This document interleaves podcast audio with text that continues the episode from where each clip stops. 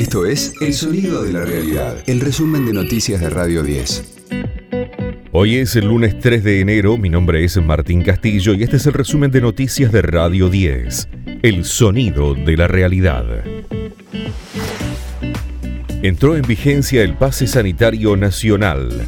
Desde el sábado, las personas de 13 años o más deberán acreditar el esquema de vacunación completo contra COVID-19 para realizar actividades que impliquen concentración de personas. Incluye ingreso a discotecas, salones de fiestas, realizar viajes grupales y asistir a eventos masivos en espacios abiertos, cerrados o al aire libre.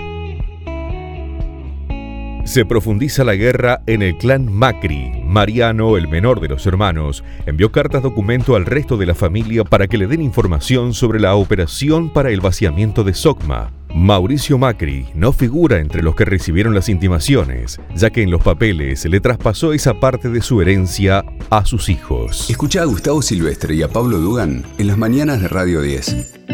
El empresario Fabián de Sousa detalló la intención que tenía el macrismo con sus empresas. El accionista del grupo Indalo dijo que la finalidad no era cobrar impuestos, era quebrar a los medios que daban una visión del país distinto al que ellos querían mostrar. Que a nosotros nos obligaron a firmar la cesión de las acciones de nuestra compañía por 100 pesos, previa aprobación del juez. O sea, nosotros tuvimos que transferir en un contrato que estaba sujeto a la aprobación del juez Ercolini las acciones de todas las compañías de Grupo Indalo a un valor de 100 pesos, al señor Ignacio Rosner y al doctor de la Torre y al doctor Burgio. Eso se firmó creo que el 25 o el 27 de octubre del 2017 y el 19 de diciembre del 2017 teníamos presos. O sea, era todo el proceso. El proceso era la eliminación de quienes pensaban o quienes tenían una visión distinta o quienes podían dar eh, la discusión desde el punto de vista de las ideas a un proyecto que quería convertirse en hegemónico.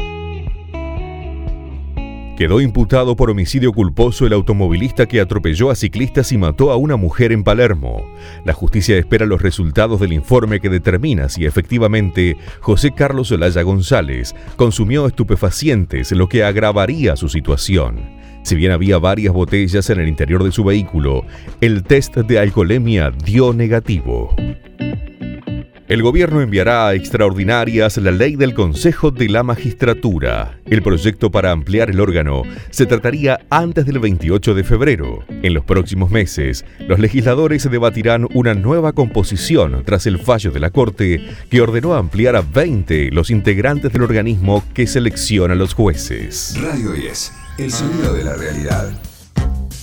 Llega el primer festival Electrotango Buenos Aires, Argentina.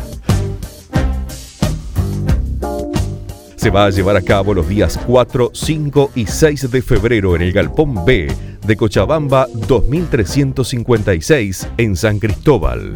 Serán tres días con las formaciones de tango más representativas populares, grandes maestros y docentes, bailarinas, bailarines, performers y DJs. Habrá milongas y shows en vivo de bandas como Otro Aires, Tangueto, Narco Tango, Santelmo Lange, El Cachivache Orquesta y muchas otras.